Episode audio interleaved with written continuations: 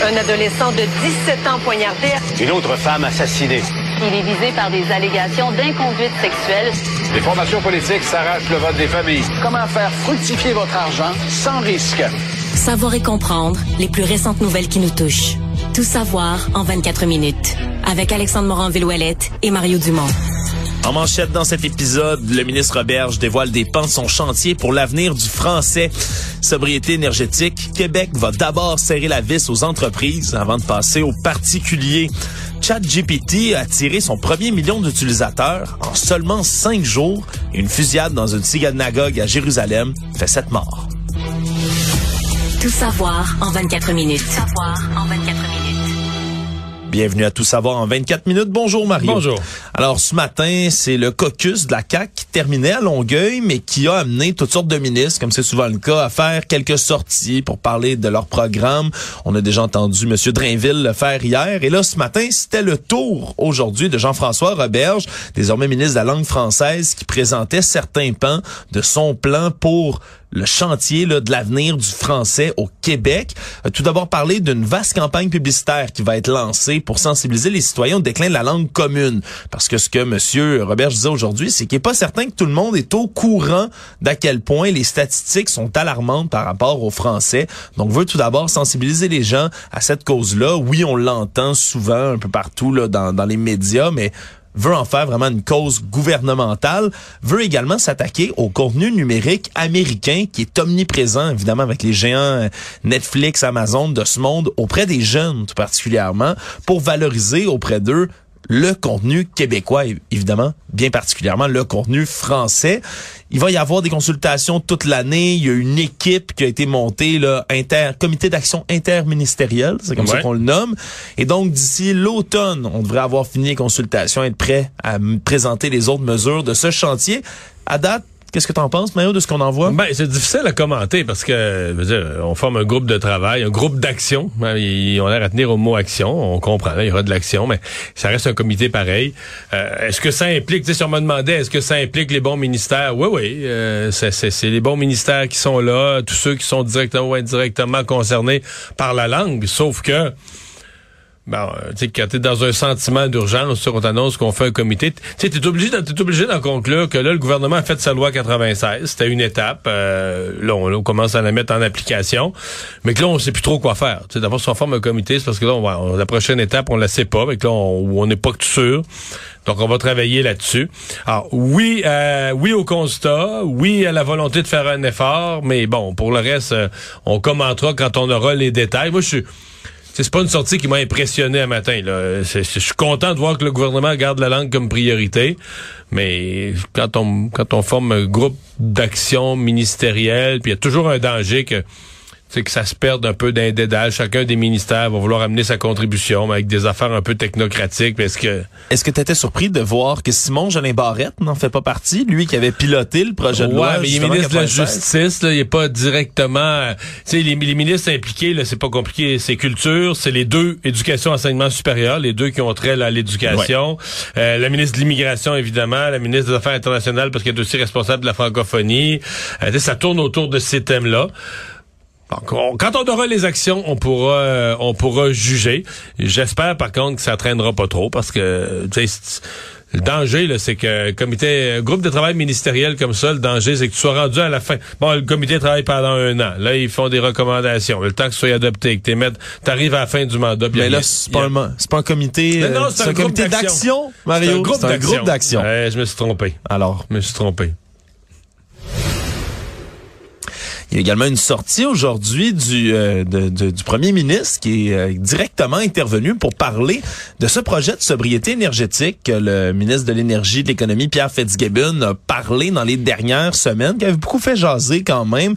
En parlant de sobriété énergétique, avait évoqué toutes sortes de mesures qui pourraient venir influencer le particulier à dépenser moins d'électricité chez soi, changer les tarifs, par exemple, de manière dynamique pour qu'on ait une plus grande, plus grande tarification aux heures de pointe, par exemple, pour inciter les gens à dépenser de l'électricité à des moments un peu plus euh, inopportuns.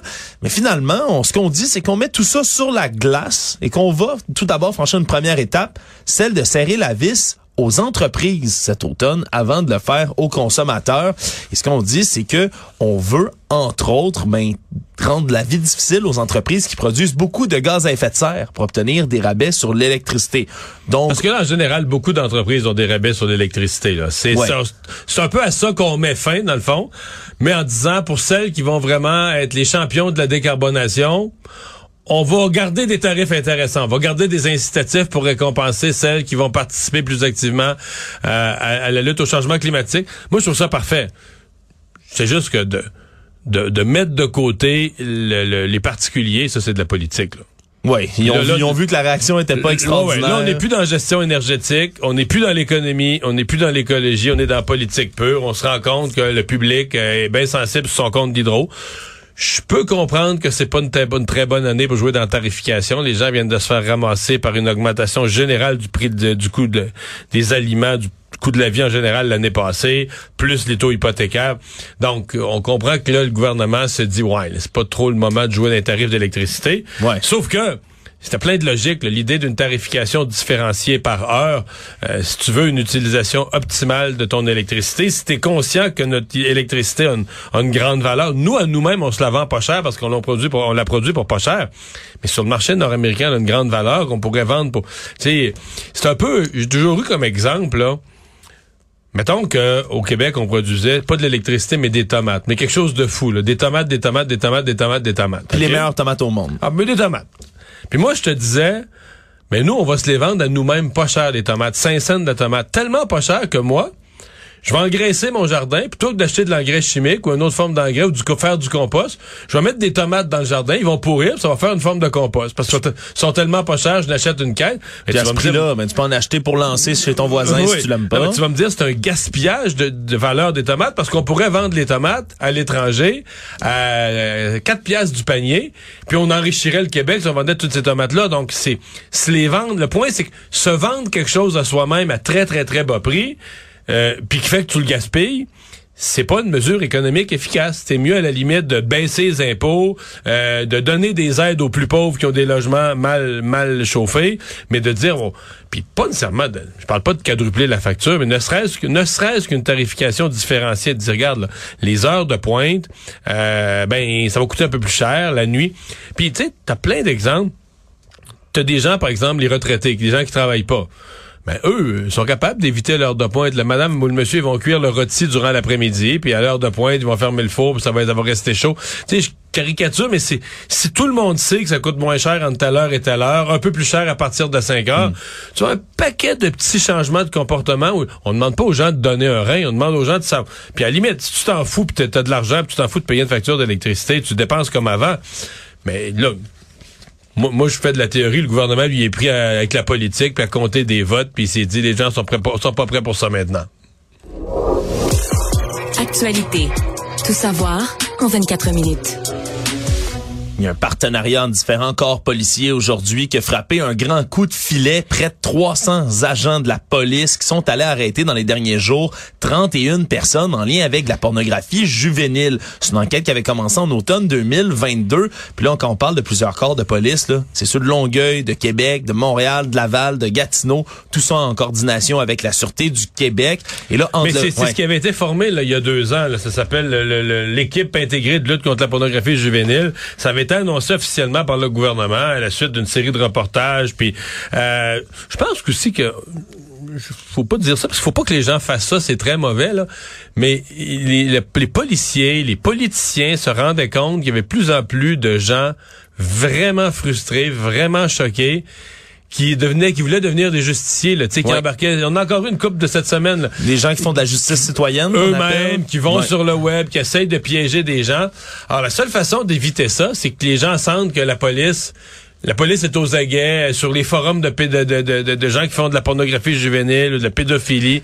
Les policiers sont là. Puis je vais aller même plus loin que ça, Mario. C'est une thématique aussi dans plusieurs théories complotistes qui ont émergé dans les dernières années, la peur de la pédophilie, hein, qui revient au cœur des théories ah oui, complotistes. Que les dirigeants plus à gauche seraient pédophiles. Euh, Systématiquement. Ah, systématiquement, les élites sont pédophiles. Il y a un trafic humain d'enfants à grande échelle. C'est des, c'est, tout ce qu'on retrouve souvent dans la dans les, complotiste. Les, complotistes QAnon, ils étaient dit qu'il y avait une pizzeria, euh, sais-tu le comète ping-pong à Washington. Washington, dans le sous-sol d'une pizzeria, c'était un Le lieu. Pizzagate, c'est un peu ce qui a lancé tout ça, mais on est, on, on était vraiment dans ces théories là. Mais il y a des gens qui rient pas de ça, il y a des gens qui sont Oh, non, non. convaincus que ça existait là. Absolument, puis qui sont convaincus que ça existe encore, qui voient ce phénomène-là à peu près partout et qui disent, ben regardez, on voit jamais d'annonces, on voit tout le temps des, des annonces d'enfants qui partent, qui disparaissent, mais jamais d'enfants qui sont retrouvés. Ils vont où toutes ces personnes-là? On, Comment ça se fait qu'on annonce jamais qu'on arrête des pédophiles Mais là, je pense pas que le gouvernement fait ça pour ça, ni la police, mais ça, ça peut quand même venir aider un tout petit peu d'avoir là, ce genre d'annonces, d'arrestations-là. Donc le 31, dans toutes les régions du Québec? Oui, on a frappé entre le 23 et le 26 janvier dernier.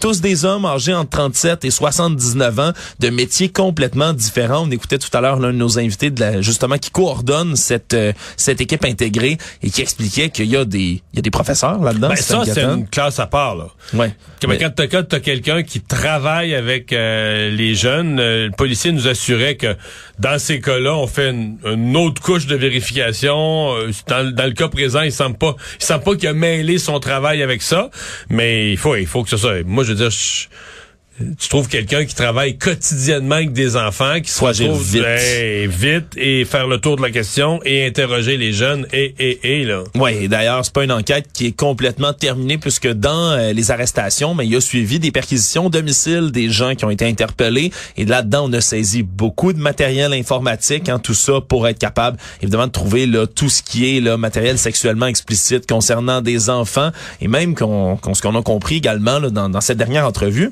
c'est que de cré- création de, por- de- de pornographie juvénile, ça peut aller même c'est pas nécessairement de filmer, prendre des photos, ça peut même être d'écrire des choses tellement explicites à un enfant que ça devient comme J'ai l'impression que une si t'écris, exemple, si t'écris un guide, là, de quoi faire avec un enfant, comment leurrer un enfant, t'écris des textes, là, qui, Ouais. euh, ça rentre dans la définition de ce qui est criminel, là. Ouais, donc c'est un grand coup de filet du côté de la police, puis même là, du côté du SPVQ à Québec. Là, on cherche d'ailleurs à identifier d'autres victimes potentielles de Pierre Bouchard, un homme de 58 ans qui a été arrêté dans ce dans ce lot-là. Et lui aurait leurré des jeunes, incitation à des contacts sexuels également. Donc le gars, le corps de police qui recherche cet homme, euh, des gens qui auraient été peut-être des victimes de cet homme potentiel, qui utilisait le pseudonyme Grand Mec QC sur les réseaux sociaux. Donc une enquête qui qui devrait se, se concrétiser encore plus dans les euh, dans les prochains temps. Mais c'est un grand coup de filet de la police. Toujours du côté de la justice, le blogueur antiféministe et grand admirateur du tueur de masse Marc Lépine a été condamné aujourd'hui à un an d'emprisonnement. Jean-Claude Rochefort, lui, à 74 ans, qui n'exprime aucun remords, explique le juge, là, toujours pour des propos, là, le procès concernait des choses qu'il avait, qu'il avait dit à la veille des commé- commémorations de la tuerie de la Polytechnique en 2019, là. Il a dit des propos absolument horrible. Là. Je vais en répéter quelques-uns, mais il avait invité des lecteurs d'un site sur lequel il écrivait, un blog contre les femmes, où il y avait jusqu'à 60 000 personnes qui le lisaient. Mario, c'est pas rien. Ils avaient invité là, les hommes à aller polir leur carabine pour célébrer la Saint-Marc-Lépine Day. Un, évidemment, Marc Lépine, c'est l'homme qui a fait la tuerie de Polytechnique, tuer des femmes parce qu'elles étaient des femmes. En a fait l'apologie, a fait des montages de photos de Jean, de, de Monsieur Lépine, de Marc Lépine également. Jean-Claude Rochefort vraiment a eu une haine profonde contre les femmes et le juge n'a pas été tendre à son égard, alors que Monsieur Rochefort, lui, souhaitait éviter la prison ferme, se retrouver plutôt dans la collectivité pour purger sa peine, parce qu'il avait déjà été reconnu coupable. Le juge a dit vous allez aller en prison parce que vous avez aucun remords. Puis surtout, ça prend une peine sérieuse pour que vous compreniez la gravité de vos gestes. Donc c'est vraiment, c'est quelque chose, Mario, là, Ben, des incitations à la haine comme celle-là. Ben,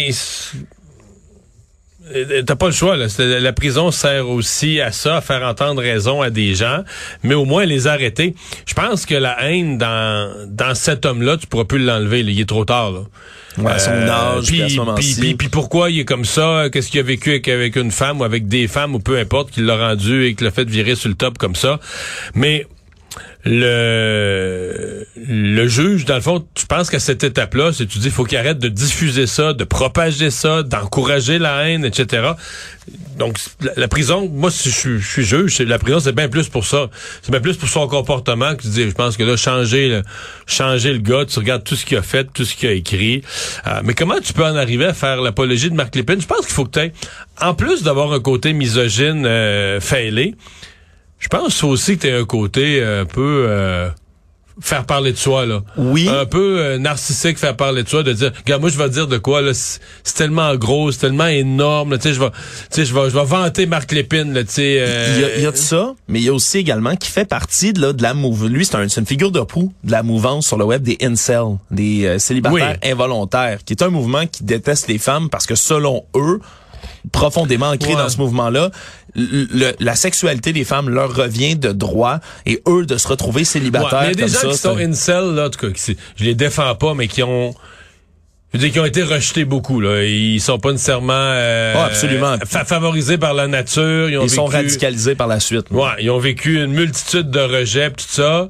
Euh, puis je pense pas que tous les gens qui vivent ce genre de frustration-là, puis qui rechignent, disons, contre les femmes qui les ont rejetés sur les réseaux sociaux, et c'est une autre étape de dire que t'admires McLépine, là, quelqu'un qui les a, euh, qui en a assassiné 14. Ouais, et là, ça va t'intéresser, Mario, parce que dans sa défense, le blogueur misogyne a dit avoir écrit par satire, donc une défense qui revient souvent quand on parle. Ouais. On parlait la semaine dernière de cet homme qui a été condamné également là, pour la, avoir à la haine contre les Juifs, qui disait que c'était c'était de la satire, mais il a écrit des dizaines de milliers de textes sur les Juifs. Et là, euh, Monsieur Rochefort, dans ce cas-ci, lui a présenté une simili-défense de Tintin. Oui, oui, il a présenté même deux des albums d'Hergé en défense parce que dans les montages qu'il faisait de Marc Lépine, armé jusqu'aux dents devant la Polytechnique, c'était extrêmement violent, mais on retrouvait le personnage célèbre d'Hergé. Il y avait Tintin dans ses montages et lui a essayé d'utiliser ça comme défense en disant, ben voyez... Et mettais-tu vraiment je- Tintin dans ces montages? hein? Absolument. Ils ont deux albums de Tintin qui ont été présentés en preuve pour, par la défense. Ça n'a pas vraiment été Aucun retenu. rapport. C'est mon avis, Ouais. c'est comme aucun rapport. là. Ouais, c'est absolument étrange comme défense, mais bon, donc un an de prison ferme pour euh, Jean-Claude Rochefort dans ce cas-ci. Tout savoir en 24 minutes. Il y a un magasin tout près de notre bureau, Mario, qui va fermer ses portes. C'est le Plus que tout près. C'est nos voisins. C'est nos voisins directs, le magasin Archambault de la rue Berry qui va fermer. Donc, à partir du mois de juin, ça a été annoncé ce matin aux employés parce que c'est devenu extrêmement difficile d'avoir de rendre le magasin rentable, explique-t-on. Et on, dé- on décrit un peu la détérioration croissante, je vais utiliser leurs propres mots, des perspectives commerciales aux alentours de la place Émilie Gamelin en disant que ça rend impossible le renouvellement du bail qui vient à échéance. Et on nomme toute une liste, Mario, là, toujours sous des termes un peu aseptisés. Là, on parle de transformation du secteur d'Émilie Gamelin, laboratoire de mixité urbaine autour d'ici. Mais pourtant, la liste des causes qui nuisent à l'achalandage suffisant, elle est énorme dans ce qui cite. Là. On parle ben, de la réaffectation de l'hôtel à la place du Puy pendant la pandémie, l'ancien terminus d'autobus qui est encore vacant, la désaffectation du quartier latin, la déconstruction, reconstruction du CHUM, le redéveloppement du Calerie de la Terre immobilier, la rue Sainte-Catherine-Est qui est piétonnaire l'été, le télétravail, les téléétudes à l'UCAM et j'en passe, tout ça en plus avec les nombreux travaux Ouais, qu'il y a ici. L'ancien député avec qui j'ai siégé à l'Assemblée nationale, l'ancien député qui était dans la circonscription ici, donc qui connaît bien le quartier, André Boulris, ancien député du Parti québécois, a écrit sur Twitter parlant de cette nouvelle qui doit l'attrister, parce que quand même une institution, parce que même quand on avait enlevé là, la fiche du Archambault, là, Oui. elle avait été remise au nom du patrimoine de la ville, Oui. tellement c'était important. Alors, euh, Boulris écrit... Par je ne sais quelle pudeur ou simplement autocensure, Archambault ne dit pas que ce coin est devenu infréquentable, itinérant intoxiqué, camping devant les devantures, pusher, bagarre, quêteux, rue sale. C'est sûr que c'est le terme, c'est ce que je voulais dire quand on parle de termes aseptisés. là. Ils ont beau dire que c'est la détérioration croissante autour, mais c'est certain que le c'est pas toujours très beau. Puis il y a plusieurs euh, il y a plusieurs magasins de commerce qui ont fermé là, sur la même rue ici sur Sainte c'est au coin Berry et Sainte-Catherine-Est, mais surtout la rue Sainte-Catherine-Est ici. Il y avait un Da Giovanni avant, c'est fermé. Il y avait un Amir avant, c'est fermé. Il y avait un presse euh, il y avait un presse euh, magasin de presse qui est fermé. Il y avait le bar l'escalier très fréquenté par les jeunes de Lucam qui est fermé également. Puis tout est placardé, ça Non, non, ça fait dur euh, le coin, mais c'est un peu le symptôme du Montréal. Tu sais, quand on parle des problèmes de santé mentale euh, laissés de côté, de la détérioration d'un certain tissu social, dire que dans le quartier ici, tu le vis avec des interventions. Tu sais, quand on parle du travail policier, qui devient un travail de travailleur social, de santé mentale. C'est pas vraiment, tu t'arrêtes pas vraiment des bandits. T'es pogné toujours des appels du monde, euh, du monde qui ont fait leurs besoins dans une devanture ou qui traînent dans une devanture, ou qui sont tombés endormis. là, les gens du commerce peuvent plus. t'es là-dedans. Et euh, dire, si, si vous voulez faire votre thèse de, de, doctorat ou de maîtrise en sciences sociales sur les policiers pris pour faire de l'intervention, euh, venez-vous-en sur le coin de rue ici. Vous avez votre, euh, vous avez votre laboratoire. Économie. Sont des informations qui ont été diffusées par l'assistant virtuel ChatGPT. Un million d'utilisateurs ont utilisé le, le, leur service, leur tout nouveau service, en seulement cinq jours. Ce qui est assez impressionnant quand on prend en compte ben, le, le nombre de temps, la quantité de temps que ça a pris pour d'autres sites comme ça qui ont... Qui sont d'autres sites à succès, là, qui sont d'autres monstres de succès. D'autres monstres de succès, exactement, avoir eux-mêmes un million d'utilisateurs. Là, là c'est un robot conversationnel, l'assistant virtuel, le chat GPT, t'écris quelque chose, il te répond. C'est absolument ahurissant En fait, tu poses une question, puis ça... Moi, tu sais qu'il y a tellement... Moi, j'ai jamais pu l'essayer. Hein. Je suis allé sur le... À chaque fois, ça me dit que le nom... La, la, capacité d'utilisateur ah, est Il faut atteinte. que tu essayes ça, Mario. Tu vas... Tu... Faudrait que j'aille de nuit ou je sais pas quand. là. C'est terrifiant c'est émerveillant et terrifiant à utiliser parce que tu peux le poser à peu près n'importe quelle question, il va te répondre pour toi, il va Tu sais écrire. que la meilleure, là, j'ai vu des gens qui se sont mis pour vrai, là, des gens qui ont utilisé ChatGPT. Et sais-tu quelle question ils ont posé? Vas-y. Tu la devineras pas.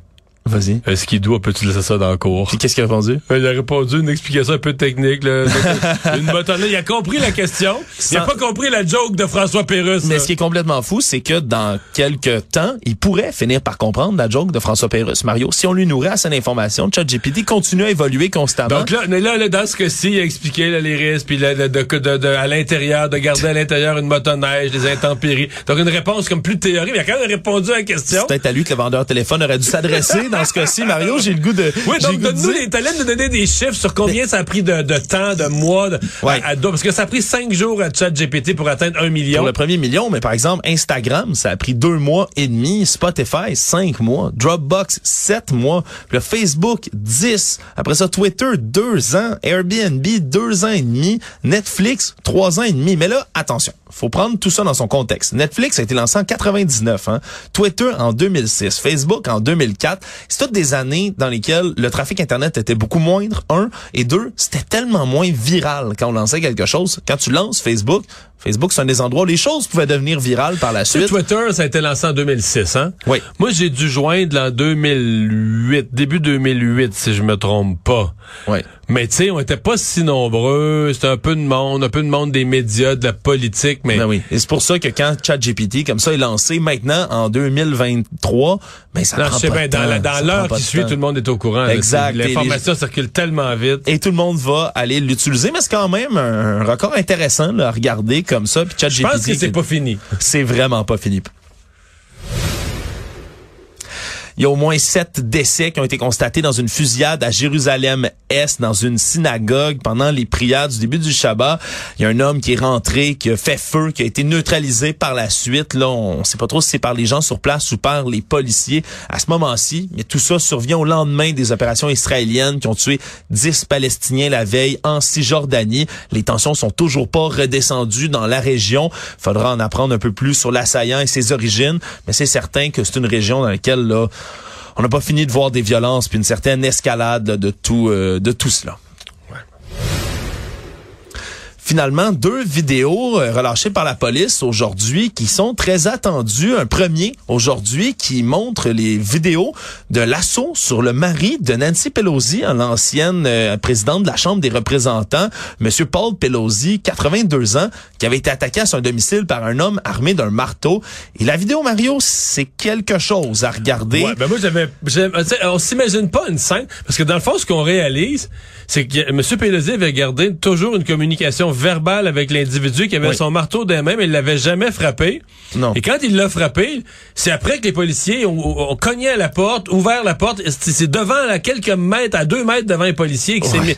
mis, mis à bûcher dessus. Oh, là. absolument ahurissant là, dans le visage des policiers qui se sont rués sur lui. Monsieur Pelosi qui avait réussi Mais qui ont quand même l'air appeler- fou un peu. Donc les policiers, tu dis, OK, euh, ils ont agi en retard. Là, ils ont laissé un homme de 89. Je sais que ça s'est passé vite, mais... Puis c'est spécial parce qu'il y a également des enregistrements de l'appel au 911 de M. Pelosi qui a été fait alors qu'il il parle littéralement sous la supervision de la personne qui est rentrée chez lui. Je rappellerai que l'assaillant dans ce cas-ci, là, M. DePape, était rentré, voulait trouver sa femme, Nancy Pelosi, la ligoter et la menacer pour qu'elle avoue tous les crimes commis par les démocrates. C'est un complotiste lui-même, sans quoi il voulait lui briser les rotules. C'est ce qu'il a affirmé aux policiers. Donc, vidéo assez troublante. Et la deuxième, elle n'est pas encore relâchée, mais on l'attend avec impatience euh, du côté de la police de Memphis, où il y a cinq policiers qui ont battu à mort un Afro-Américain. Et c'est, on, on, dit, les cinq policiers le sont limogés, sont inculpés pour meurtre pour l'instant, mais on dit que la vidéo est assez difficile à voir. Ben, l'avocat de la famille euh, de M. Nichols a dit que les policiers les, laissaient entendre que les cinq frappaient à coups de bâton sur lui. Il dit c'était comme une piñata, c'est la métaphore qu'il a utilisée. Donc ça va être révélé à 18 h Résumer l'actualité en 24 minutes, c'est mission accomplie.